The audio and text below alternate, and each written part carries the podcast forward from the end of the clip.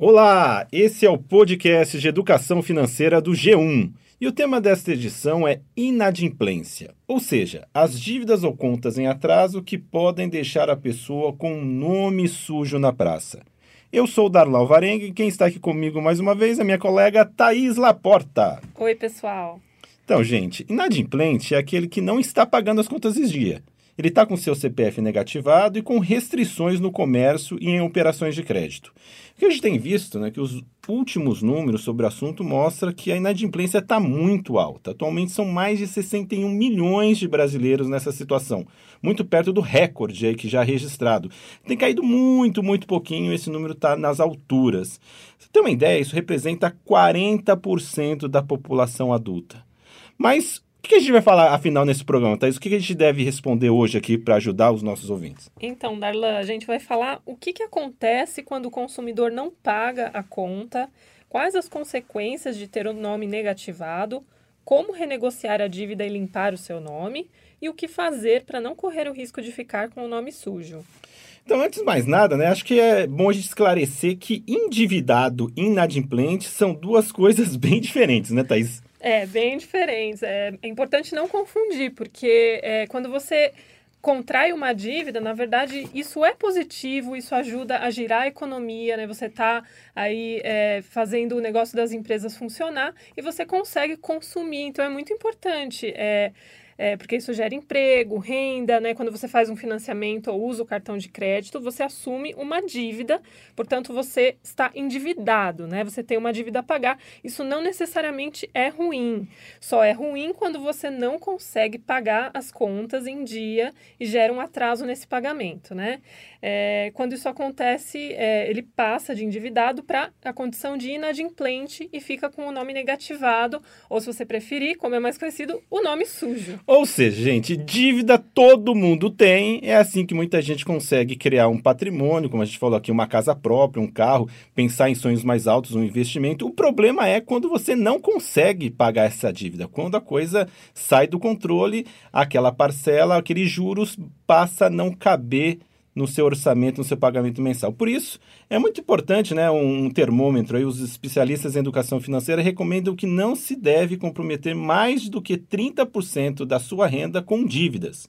Mas a gente sabe, né, Thaís, que em tempos de crise, desemprego ainda muito alto, né, é muito difícil né, honrar todos os compromissos. Muita gente acaba, de fato, perdendo o controle uma situação realmente que não desejaria. Né? Exatamente. Agora, alguns números que a gente pode dar para ter uma dimensão né, dessa, de como esse endividamento ainda é muito alto. Os dados da Confederação Nacional do Comércio de Bens e Serviços, a CNC, mostram que quase uma em cada quatro famílias está com dívidas ou contas em atraso. Ou seja, isso é muito normal, por isso que é um problema que atinge muita gente. Daí a gente tentar aqui como sair dessa situação, né? Outro caso recente, né? Idosos, né? Que até então é, um, é a inadimplência que mais cresce, são entre a população acima de 61 anos. Então muita gente está realmente se vendo no meio desse problema. É preocupante, né? Porque nessa faixa etária, geralmente são pessoas que dependem só da aposentadoria e acabam caindo aí no crédito consignado, né? Que já é, desconta da folha de pagamento delas, é muito fácil entrar nessa bola de neve aí do endividamento, né? E os vilões desse endividamento, dessa inadimplência, Thais, ainda é o cartão de crédito, né? É um gasto ainda que cai, as pessoas conseguem, acabam caindo porque perde o controle da fatura. Né? Com certeza, o cartão de crédito ainda é o grande campeão aí no volume de dívidas, né? Seguido pelos carnês e pelo financiamento de veículos, olha só. Os bancos e os cartões, eles concentram quase um terço das dívidas, né? E depois vem a conta de água, a conta de luz e gás, que corresponde a um quarto dos débitos. Então, deixar um pouquinho os números de lado, né, que a gente sabe que eles são muitos, né, o problema é grande. Vamos falar um pouco sobre o que acontece quando o consumidor não paga a conta e fica nessa situação com o nome sujo na praça, negativado, seja o nome que as pessoas usam com o nome sujo, e o que, que ele pode fazer para sair dessa situação, né? Eu acho que é bom deixar claro, né, que a decisão de incluir ou tirar o nome do consumidor dessas listas, desses cadastros de inadimplentes, é sempre da empresa, ou seja, do credor, né? aquela pessoa que está cobrando uma, um, um, compromisso que não foi honrado. Então, mas normalmente, né, as empresas sempre tentam negociar, entre em contato né, com, com, essas, com, com os consumidores antes de incluir o nome das pessoas nesses cadastros de devedores. Elas costumam até dar um, algum tipo de prazo para conta paga e só após esse prazo é que o nome do consumidor é enviado de fato para essas listas de inadimplente, a lista do Serasa, do, CEP, do SPC. Então, esses que fica de fato com o nome sujo, né? Exato, o nome sujo é a última consequência de já não, não ter conseguido nenhuma solução, né? Mas o principal efeito de ficar com o nome sujo é a dificuldade de conseguir o crédito, né? É, seja qual for, é isso inclui o crediário na loja, é, fazer um novo cartão de crédito que você pediu, você vai acabar sendo negado. Isso também prejudica a aprovação de financiamentos e empréstimos, né? Então é, é a dificuldade de conseguir aí é, ter esse relacionamento com os bancos, né? Que eles podem, inclusive, cancelar produtos financeiros como cheque especial, é, talão de cheques, né? E isso dificulta muito é, também é, para você conseguir dinheiro para quitar a sua dívida, né? É, as empresas costumam achar facilmente as pessoas que estão devendo, né? Elas entram em contato, são, não deixam passar. Só que também você pode dar dúvida, será que alguma conta, eu estou nessa situação, né? Se você está, por acaso, alguma dúvida, alguma suspeita, mas, assim, é simples saber isso, pessoal. Hoje, basta se dirigir a alguma, alguma dessas instituições, dá para fazer a consulta, inclusive, pela internet, né? As principais donas desses cadastros de inadimplentes, esses birôs, né? Como as pessoas chamam, são Serasa, Boa Vista, SPC. Você pode fazer a consulta e, e lá, mediante essa consulta, aparece o nome de todas as empresas e valores em atraso com o seu nome, com o seu CPF. E já para limpar, o melhor caminho não tem outro. Tem que procurar mesmo os credores e partir para uma negociação. É, agora, inclusive, ficou um pouco mais fácil você tentar renegociar a sua dívida, porque, inclusive, essas empresas, esses birôs de crédito, eles permitem, alguns deles, renegociar pela própria internet, né? Ou você pode ir num feirão é, presencial também, tem esses feirões limpa-nome, né? Que a gente conhece, e você pode apresentar uma proposta, né? Ali, eu posso pagar tanto, e ali você vai negociar cara a cara com o seu credor, né? E tentar chegar a uma solução. Então, essa é a boa notícia que a gente vai trazer aqui nesse programa, que dá sim sempre para negociar, e há registros, os próprios, essas entidades contam episódios que é possível ter até 90%, 90% da dívida. Então, para falar sobre como funciona essa renegociação e como limpar o nome, a repórter de economia do João, a Marta Cavalini, colega nossa, conversou com o Matheus Moura, que é gerente da Serasa Consumidor. Olha só as dicas dele. Primeira coisa que a gente dá de dica é planejamento financeiro. E essa palavra geralmente ela assusta. Mas o que é o planejamento financeiro? Eu ganho tanto, eu gasto tanto, e me sobra tanto. Desse que sobra, quantos por cento aqui, qual o valor que eu posso desprender para quitar essa dívida? Então vamos supor que me sobre 500 reais por mês. Ah, pensando no meu dia a dia, nos gastos que não são fixos, eu acredito que sem que eu fique apertado, eu posso disponibilizar 50 reais por mês para pagar uma dívida. Tá? Isso é um exemplo, isso é cada, cada pessoa tem uma, tem uma, uma, uma condição. Então eu posso oferecer tanto, de forma que eu não fique apertada. E ligue para a empresa e faça a proposta. Mesmo que a sua proposta apareça inaceitável. Porque às vezes para a empresa é melhor ela recuperar uma parte do que ela não recuperar nada. Né? Então a gente já presenciou casos de, de, de, de negociações incríveis é, que a empresa aceitou ganhar um pouco do que não ganhar nada. Então a primeira, primeira parte, faça o planejamento financeiro, veja o quanto você pode desprender para pagar uma dívida e faça a proposta para a empresa, sem medo. Seja firme na negociação mostre, fale a verdade, que essa é a sua condição atual, e faça a proposta. Se a empresa não aceitar, depois de um tempo, veja se você conseguiu pegar esse dinheiro, juntar um pouco para dar uma oferta maior e faça a proposta novamente.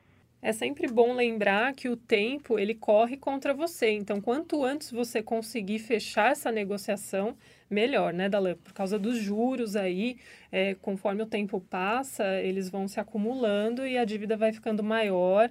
Portanto, um desconto de 90% sobre uma dívida aí que se acumulou por muitos meses ou até anos pode não ser algo tão interessante é, assim. Né? Então, assim, não, não ficar só indo atrás de um percentual de desconto, mas evitar que essa dívida continue a aumentar, né? Então, pôr um, um ponto final nessa dívida, né? E vale lembrar que o prazo para o nome nome ficar sujo né, no cadastro de inadimplentes é de cinco anos.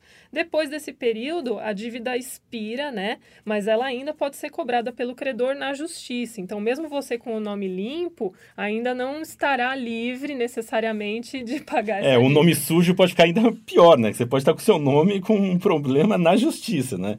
Então, eu, por outro lado, né, as pessoas, caso você já correu atrás, já negociou, já pagou, outro dado interessante, né, que para limpar o nome também tem que ser rápido, uma, se você foi, negociou e fez o pagamento.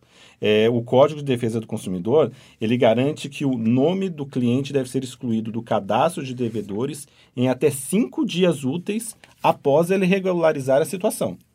É.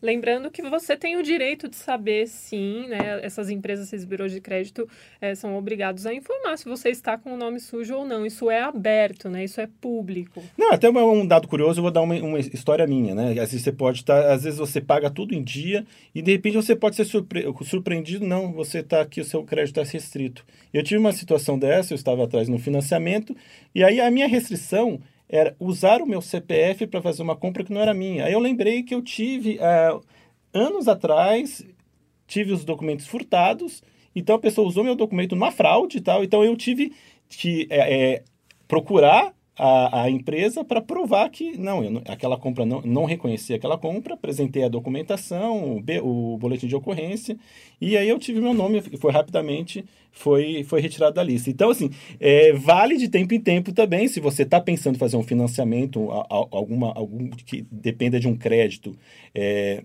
mais longo. Então é importante no planejamento de uma busca de crédito ter certeza também se o seu nome está em ordem nesses cadastros. É sempre bom dar uma pesquisada, mesmo que suas contas estejam em dia. Olha só, você pode ser vítima de fraude, né? Isso acontece mesmo. Então nós temos umas dicas do programa, né, Thais? Vamos terminar com algumas boas dicas para os nossos ouvintes? Vamos lá, posso começar? Vai lá. Em primeiro lugar, é preciso saber exatamente o quanto você está devendo. Se não souber ao certo, procure os credores, faça uma consulta no Serasa, Boa Vista ou SPC. Então, ó, faça uma revisão do seu orçamento e calcule quanto você pode pagar por mês para quitar a dívida. Avalie, inclusive, a possibilidade de vender algum bem ou obter alguma renda extra para pôr fim a esse endividamento, essa restrição. E é importante priorizar as dívidas que têm maiores taxas de juros, né? E as que podem causar cortes de serviços básicos se você não pagar, como a conta de luz, a água. Então, no caso de uma renegociação, galera, renegocie o valor da dívida de forma realista e só propõe um acordo que consiga cumprir. Não adianta já sair pedindo 90% que tem que é caso a caso. Além de renegociar a dívida, você também pode tentar trocar uma dívida mais cara por outra mais barata. Um bom exemplo disso é, por exemplo, trocar a dívida do cartão de crédito por um crédito consignado que cobra juros menores. Outra é avalie a possibilidade de uma portabilidade de crédito é possível encontrar de repente um banco que aceite financiar a dívida em condições melhores que a sua dívida atual, reduzindo o custo dos juros. Então você pode tentar transferir a sua dívida de uma situação melhor. E como a gente já falou aqui, é sempre o melhor caminho renegociar. E, se possível, o quanto antes, porque a cada dia a mais a dívida só aumenta por causa dos juros, né? E um dia a mais com nome sujo é, é, preocupante. E por fim, muita atenção sempre no controle dos seus gastos, reveja seus hábitos e tente criar uma reserva de dinheiro para emergências, porque imprevistos, infelizmente, sempre podem acontecer. Por hoje é só, pessoal. Muita sorte no seu planejamento. A gente espera que você consiga pagar sempre todas as suas contas em dia e que, se possível, sobre também alguma coisa para você poder investir e aplicar seu dinheiro. Com certeza. E tem programa novo toda semana para você. Continua acompanhando o nosso podcast de educação financeira e também a página de economia do G1. Obrigada e até a próxima. Valeu, tchau.